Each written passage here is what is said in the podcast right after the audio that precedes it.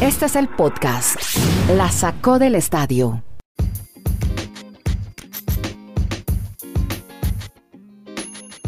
Hola, ¿cómo les va? Bienvenidos al podcast número.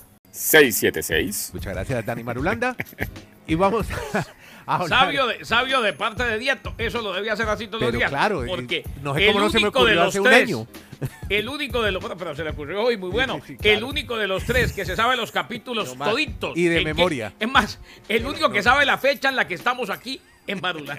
Exactamente. Él es Kenny Garay, él es el otro es Dani Marulanda. Kenny está en Bristol, Dani está en Colombia. Yo soy Andrés Nieto. Los saludos de Santiago. Y aquí comenzamos este podcast a charlar 20 minutos y algo más de deportes americanos y ligas americanas. Y hoy sí que tenemos mucho para hablar. Vamos a hablar de Tom Brady, que ya oficialmente dice no va más, se retira. Y la otra, Brian Flores, usted lo han oído mucho, es tendencia hoy en el deporte americano y en la NFL por la demanda que instaura contra la NFL. Increíble esto. También estamos hablando de el nuevo apodo que tendrán los el equipo de Washington Commander. De una vez lo etiquetamos. Hablaremos algo de Mayweather.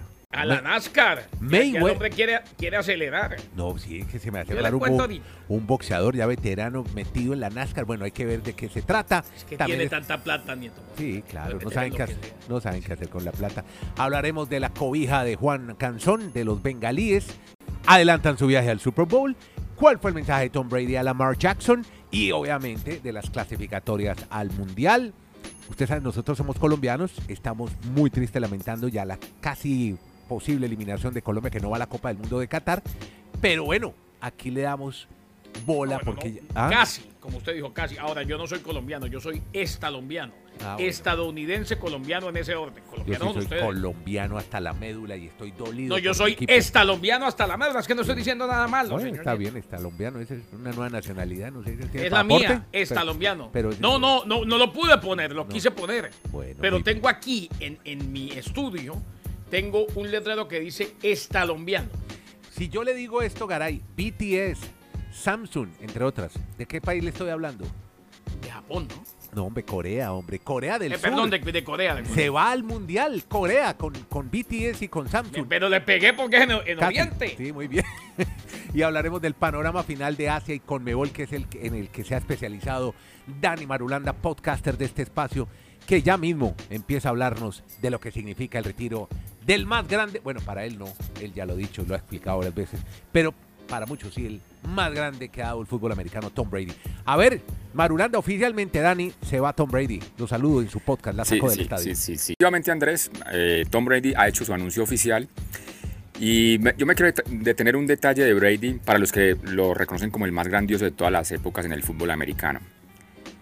Creo que es- además de ser el más ganador, Brady fue el jugador con la capacidad mental más evolucionada en este deporte, porque era capaz de anticiparse a la jugada del rival. Creo que mm, físicamente fue capaz de demostrarle al mundo lo que es la ética de trabajo.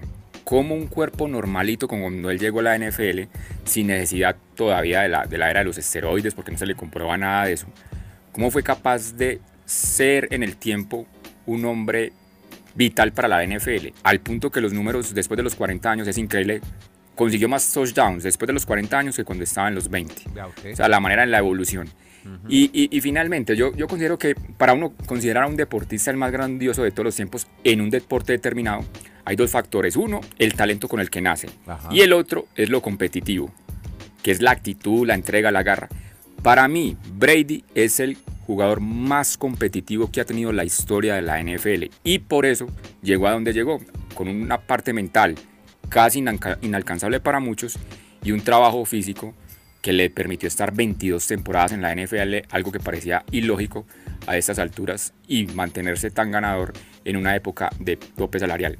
Pues dicho todo eso, no diría que es el más grande de los- todos los tiempos, porque para mí nunca fue el más talentoso, pero no voy a dejar de reconocer todos esos argumentos que estoy dando y que Tom Brady pues, va a dejar un gran legado para los futuros aficionados de la NFL, anunciando ya oficialmente su retiro. El ma- usted, para usted, sí es el más grande quarterback de la historia de la NFL. 22 temporadas, 7 campeonatos. Kenny Garay. Pues Andrés, eh, desde Alaska hasta la Patagonia, desde Arica hasta Punta Arenas, un abrazo a todos, la sacó del estadio. Hombre, Yo creo que no lo es en cuanto al gusto que tenemos, por ejemplo, Dani y yo, de quarterbacks. No es el del brazo No, ya lo más sabemos. fuerte. Ya con No este- es el- el cuentico de tú a tu abuelo me tienen enloquecido ya ustedes dos. No, sí, pero por ejemplo, eh, a, a Dani no le gusta Tua y a mí me No, parece por eso, que Tua- a eso vamos, eh, que no se entienden ni en Tua. Ahora, para Pero Brady no- tampoco. No, es que, ojo, no, ahí sí estoy de acuerdo con Dani. Para mí quizás no es el del brazo más Ah, fuerte, bueno. no es el más talentoso, eh, no es el mejor de todos los tiempos, pero es que con siete anillos de Super Bowl y jugando hasta donde jugó, no e inclusive los, los invito a que vean eh, el video y lean la columna del punto G, el punto Garay en Unánimo Deportes, donde, donde titulo eh, Se despide un tal Tom Brady. Sí. A uno nunca se le olvida. Primero que todo, que lo, lo gana o los gana o lo gana todo con los Patriots de New England. Seis títulos. Cambia de equipo a los 40 y feria de años, casi 44 cuando cambió, y tenía o, o tiene la, la valentía Sí. y, y logra lo que muchos no pensaban de ir y ganar con los Buccaneers de Tampa Bay. O sea, Correcto. decían que no, que era el sistema de Belichick, salió, fue a Bruce Arians, terminó ganando también, claro, le hicieron equipo, pero lo ganó. Y entonces, es muy difícil no meterlo en la conversación. Para mí, no es el más grande de todos los tiempos en muchas cosas, Ya. pero definitivamente no es descabellado decir que puede estar en esa conversación y que estará en esta conversación y que el debate será eterno Sí. porque ganó todo lo que ganó. Se nos va Tom Brady. Quiero hablar también de NFL. Otro bombazo que se lanzó ayer en la NFL fue el del coach Brian Flores, despedido recientemente como entrenador en jefe de los Miami Dolphins. Ahora alega contratación racista y demanda a la NFL. Eso no es un poco, queridos amigos, ustedes que son los que saben de esto, Garay Marulanda, eso no es patear la lonchera, decimos en mi país cuando uno quiere meterse con la comida. No sé, ustedes cómo la ven. Dani, Kenny. Dani. Total, total, Andrés. Ajá. Incluso él en el comunicado manifiesta eso, que probablemente esto lo va a dejar sin trabajo de por vida en la NFL, pero que él quiere sentar un precedente. Expliquemos básicamente que en la NFL hay una regla donde todos los equipos tienen que por lo menos llevar a minorías, hablamos de afroamericanos, de descendientes de latinoamericanos, o sea, que no solo sea el prototipo de entrenador blanco el que tenga derecho a ser entrenador en la NFL. Pero entonces, ¿qué argumenta Brian Flores en esa demanda? Que sí, que a él lo, lo llamaron de los Broncos de Denver, los Giants de Nueva York, pero que el tratamiento que se le dio, que hay racismo, o sea, que ya se sabía que iba otro para el puesto y no iba a ser él. Y muestra un chat que hay con su amigo Belichick, Belichick, el entrenador de los Patriots, donde Belichick pues como que comete mm, de esos errores cuando uno está en un WhatsApp y tiene marcado un mismo nombre y uno le manda el mensaje al que no es. Resulta que Brian, Brian, los dos se llaman Brian, Brian Dable, Ay, no. sí, Por Brian error. Dable era, era el coordinador ofensivo de los, Bulls, de los Bills de Buffalo y Brian Flores pues era el entrenador de los Dolphins.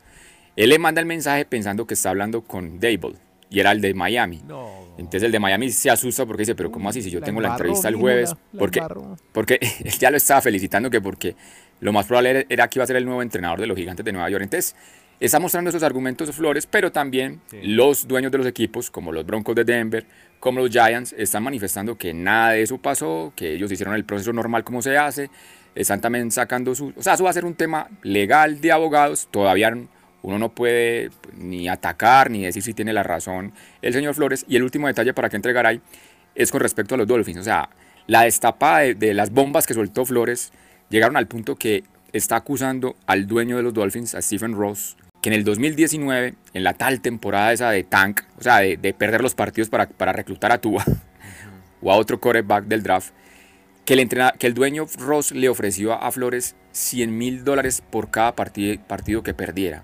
Si eso se llega a comprobar, eso sí es un tema de marca mayor que yo no, nunca, en lo poco que yo llevo viendo NFL, pues no me haya acontecido, no lo haya visto. Veremos a ver si eso llega a un término real o si simplemente puedan ser pataletas de abogado del señor Flores, no, no sé. La demanda es colectiva, no solamente contra la NFL, contra los Dolphins, los Broncos, los Gigantes. O sea, esto, de- como dice Dani, sienta un precedente. Esto es algo que jamás se había visto en la NFL. Y la presentó en una corte de Manhattan. Primero, yo creo que lejos de patear la lonchera, aseguró muchas cosas. Creo que los que van a terminar perjudicados son los que vienen después de él.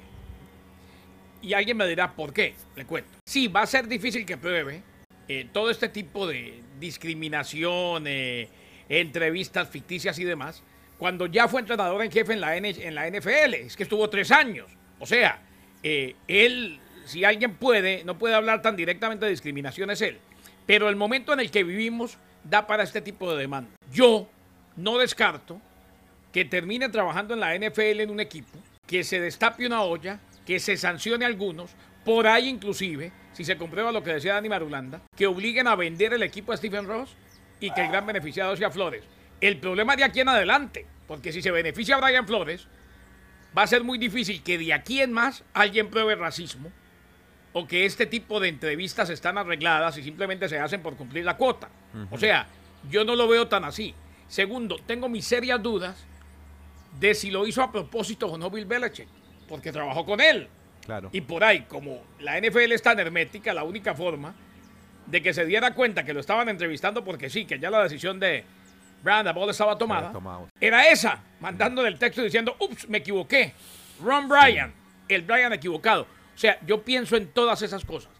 Y lo otro, eh, además de lo que ya decía Dani, él dice que Steven Ross lo invitó al yate y le dijo, viene para acá un quarterback con el que vamos a hablar.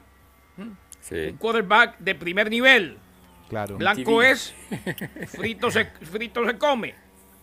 Resulta que hay una regla en la NFL en la cual no se puede hablar con alguien que esté bajo contrato. No se le puede persuadir ni hacer oferta. Estamos viendo apenas el comienzo, pero ojo.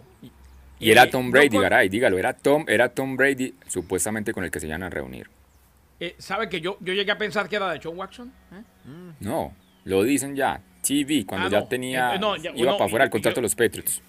Y yo, y yo le Cuando, creo. cuando iba a ser agente libre, sí. Entonces era TV, pero todavía no había terminado, era Tom Brady. Me cuenta Sí, sí. pero todavía no había terminado su contrato. Todo esto se va a tener que probar. Alguna prueba tiene que tener, porque Brian Flores, me imagino, no soy amigo de él, pero he escuchado mucho de él. Tiene de todo menos de bobo, ¿no? Claro, pero por supuesto. Si él presentó la demanda, es porque alguna prueba tiene. Ojo, yo creo que no pateó la lonchera. Creo que la demanda pasa en el momento, justo en el momento de la inclusión, en el momento en que la liga tiene que dar un Ya, do de pecho, dar un do de pecho y decir, vea, eh, Brian Flores, con usted actuamos mal, alguien lo va a contratar, Steven Ross eh, venda al equipo, ustedes Broncos de Denver sancionados, ustedes Giants sancionados. Y la inclusión y el tema de tener en cuenta todo el mundo va a salir a reducir más que nunca. Cuando se dice patear la lonchera, yo sí lo creo, ¿sabe por qué? Porque tenemos un claro ejemplo, Colin Kaepernick. Digamos que hay un pacto de caballeros, si Sí, la palabra se no puede decir entre los... Pero venga, entre los dueños. Los dueños son muy herméticos, entre ellos se cubren todos, se tapan todo. Ya vamos a hablar de los Washington Football Team con su nuevo nombre. ¿Qué le han sancionado al señor Daniel Snyder? Nada. Solo no, pero fue una le cosa le han entre dado ellos. pañitos de agua tibia y cualquier cosita. Por eso, entonces, entonces yo no, no creería que lo de Flores de la noche a la mañana ya le van a ofrecer un trabajo después de esto que está haciendo. No, bueno, pero, vamos a ver, pero ojo, lo de. Colin, lo de Colin Kaepernick, Andrés, no les Lo, puede lo borraron, lo borraron. Sí, o sea, el pero tipo no se les- volvió, el tipo no necesita vivir de eso ya. Ya se, estrella llenó. Y lo, mismo Flores, lo mismo Flores. Flores se contrario, puede Flores se puede volver una estrella de los derechos, de la No, totalmente, pero, sí, pero para mí, para mí, para mí, reitero, es una opinión, y la Sí. seguimos en el Twitter Space. Para mí, Dan, Sí. para mí, Andrés, es la gran oportunidad de la NFL de decir, no, esto fue aislado. Lo de Kaepernick fue aislado. Fue una cosa más de, de que no estamos de acuerdo y de que no cumplió con una regla de la NFL. Pero claro, que el, el- puede pasar a ser la foto, el poster boy de la NFL, Brian Flores.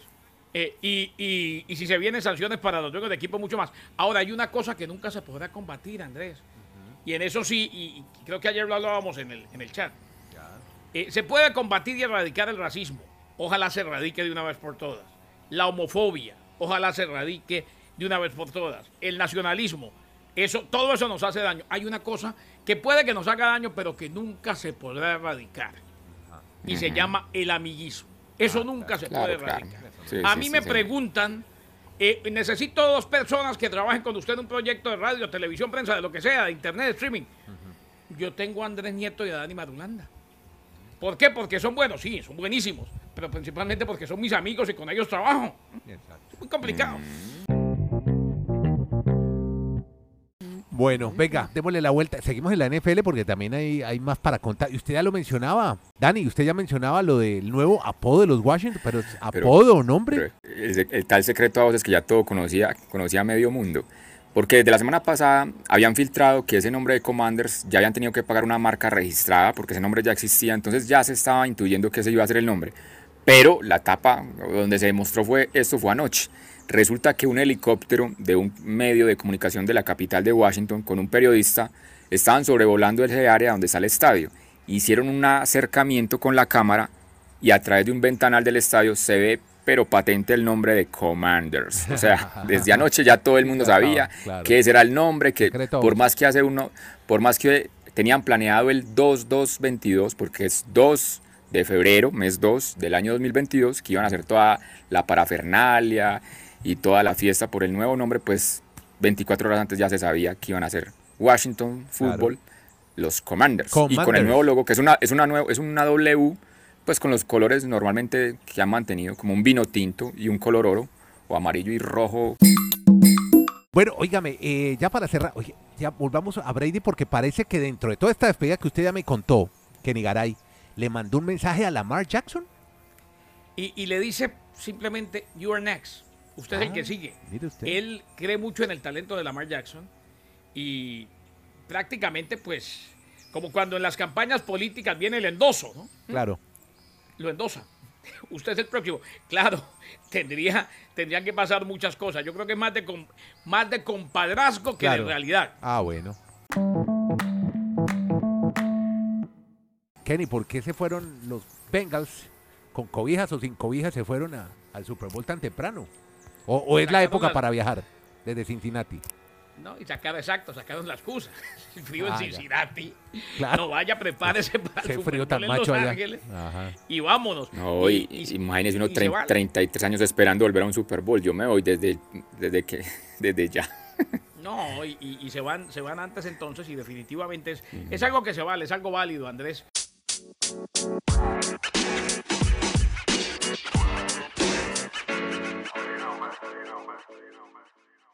Oiga, lo de Mayweather, Kenny. ¿Cómo así Floyd Mayweather, el boxeador, va a correr ahora autos de velocidad? No, es que él es, él tiene equipo. Ah, ya. Perfecto. Mm. Pensé que iba a correr, que iba a subir a uno de estos, de estos co- coches, No. Él, él puede correr de pronto, pero no, no, no en competencia, me imagino que no. Claro. Pero está listo el Money Maker para poner su money en NASCAR.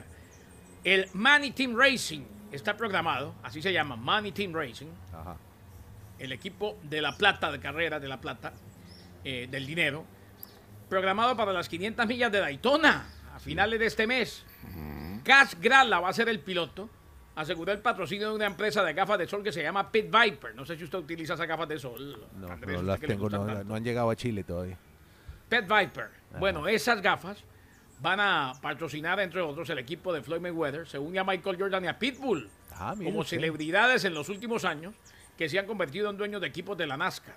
Dana White, el presidente de la UFC, llegó a un acuerdo de asociación de marketing esta semana con Trackhouse Racing de Pitbull, comenzando con la exhibición Clash en Los Ángeles. O sea, Jordan, Michael Jordan, Pitbull y Mayweather, los que se han convertido en dueños de equipos de la NASCAR. Esa- Aquí, esas 500 millas de Daytona, perdona Andrés, son como el Super Bowl de la NASCAR. O sea, para los especialistas en esto, es la carrera más mítica. No, Sí. pues, y sí. este año la tuvieron que mover porque como el Super Bowl se va fecha? ya hasta mediados de febrero, Ajá. ya normalmente entonces la NASCAR lo va a tener que poner en el último fin de semana de febrero. Y no se nos olvide obviamente. que la NASCAR es la única liga del mundo que empieza temporada con su Super Bowl. sí, exacto, arranca, arrancan con la mejor carrera. Pero sí. eh, esa carrera sí, Kenny, ¿qué es lo que tiene esa carrera? 100 mil personas pueden llegar al autódromo y es un No, paseo de fin de semana, pero así trailers Eh, y el eh, barbecue y la gente enloquecida. ¿Ah? Tradición Sí, sí. sureña. Todo lo que es Sí, NASCAR. Sí, sí, sí, sí. Sí, tradición eh, por ahí empieza el corredor de la Biblia, lo que llaman aquí el Bible Belt. Ok. Que acuérdese que la NASCAR, se- se- y aquí lo conté alguna vez, Sí. se inicia con el whisky legal, con lo que llamaban el moonshining o el moonshine. Se, se cocinaba, se preparaba whisky en las casas. Todavía lo hacen, la gente del sur sabe. Es más, el jefe de mi, de mi esposa Sí. eh, hace vino, hace whisky y demás en la casa. En aquella época era ilegal y entonces la NASCAR empieza porque apostaban carreras para llegar a Atlanta, Georgia con el whisky. y allá, le- allá vendían el whisky, en la época en que el whisky era ilegal. O sea, la tradición de la NASCAR es imborrable Y en el ese, sur. ese whisky es un poco el, el Jack Daniels es el heredero de ese Eh, whisky, no, que es eh, un bourbon. ese es. Ah, Eh, es que, es de el Tennessee. bourbon, eh, el bourbon, eh, exactamente, todo eso, se tuvo que legalizar después. Ah. Pero todos ellos empezaron vendiéndolo de manera ilegal. Mire, antes de irnos ya con el fútbol eh, emergente que tiene siempre Dani Marulanda, hoy les quiero contar un dato. Hoy está cumpliendo años Gerard Piqué. Cumple 35 años, el defensor del, del Barcelona, hoy empresario también. Pero lo curioso del caso es que hoy también cumple años su esposa Shakira, así que debe haber gran fiesta. 45, 45. 45. Ella es mayor Sí. 10 años que él, 45 y Pues, 35. le gustan los pollos a Shakira. ¿no? Ah, bueno, ahí tiene. Y ahí van 12 años de relación y dos hijos, van muy bien. Sí. No, y es que eso está, es que eso está bien. Es que en el amor no hay edad, No hay edad, nada, No para hay edad. nada. Oye, y, la- y la otra, hoy fue el día de la marmota en los Estados Unidos. Claro, Ah, que sí. Claro, todos los años lo hacemos, ¿no? Que este Frío, esto es ¿no? una tradición granjera, ¿no? Del sur de los Estados Unidos, a propósito, Garay. No, oiga, si va a haber invierno o va a haber verano, qué bobada eso, pero el, bueno. día, el día de la marmota sacan la marmota Si y de hay acuerdo a sombra. lo que diga la marmota continuará el invierno o el verano. Exacto. Pues le cuento una cosa, yo le tenía el dato de cuántas semanas más de invierno tenemos aquí en el noreste. Ah, Bueno. Seis Ah, semanitas. Bueno, muy bien. Entonces, ay, Seis el- semanitas de hielo y nieve, así que disfruten. Podcast La Sacó del Estadio. En Twitter, arroba La Sacó Podcast.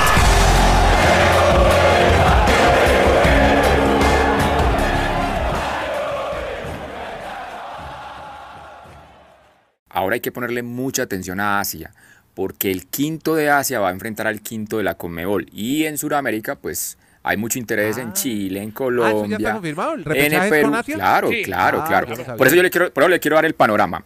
Ya el- en un grupo de Asia están los dos en el Mundial, Irán y Corea del Sur. En el otro grupo, Arabia Saudita. El próximo partido es el 24 de marzo. Visita China. Si Arabia gana el partido, Arabia estará en el Mundial y resulta que Japón o, Ara- o Australia, perdón, Japón o Australia, uno de los dos iría al Mundial y el otro iría al repechaje. Uy, qué cuata Contra, contra, contra el tercero del otro grupo que probablemente sea Emiratos. O sea, en el papel, Australia o Japón deberían de ser el rival del repechaje del quinto de la Conmebol. Y ahí vamos a la Conmebol. Pues ya todos saben que... Uruguay, sí, ya saben Chile todos que... y en exacto. último Colombia, en último caso. Bien. Muy sí, bien. porque Ecuador, Ecuador, Ecuador numéricamente, hoy la, la FIFA no le da la bienvenida al Mundial, pero sería una catástrofe si en las dos fechas Pierde. Ecuador se queda fuera del Mundial, porque es que la diferencia de goles es de 10 y los otros equipos que están detrás, la diferencia es negativa. O sea, se tendrían que dar goleadas para Ecuador en los dos partidos en contra y goleadas de los equipos que quieran superar a Ecuador. Ecuador está en el mundial. Queda, sí, Ecuador está en el Mundial. ¿Qué es lo que queda? Hoy Uruguay y Perú están entrando. Uruguay directo y Perú en zona de repechaje. Todavía tienen opción numérica Chile, Colombia e incluso hasta Bolivia. Ahí ya llegan por Marulanda, llegan en helicóptero. ¿Y ese es el de Maluma? ¿O el de.? yo- ¿Es helicóptero? No, ¿Es un helicóptero? ¿Es el helicóptero de Balvin? está, sal- ¿Será ¿Está que llegando en saliendo helicóptero J Balvin ahí al retiro Colombia? Pa, Ya, ya, ya voy a, voy a hacer mi trabajo de reportería. Espera, estoy trotando. Balvin, Estoy trotando, estoy. Estoy trotando detrás del helicóptero. Bueno, está Dani Marulanda, vecino de J Balvin, ¿cómo les parece? Desde allá reporta todos los días para este podcast, se llama La Sacó del Estadio. Kenny Garay en la gélida Bristol. Ay, Kenny, cómo te envidiamos, Kenny. Seis semanitas más con la marmota. No, con- Feliz día, Marmota Garay. Gracias, Marmota Garay y Nieto Molina de Santiago de Chile. Aquí calorcito sabroso. ¿Sabe que nunca llegamos a 30 grados? Increíble. El verano nunca pasó el termómetro de los 30 grados aquí en Chile. Bueno, cambio climático. Buen dato, Para los que no existe, dato. para los que dicen que no existe, sí existe. Gracias a todos. El podcast se llama La Sacó del Estadio.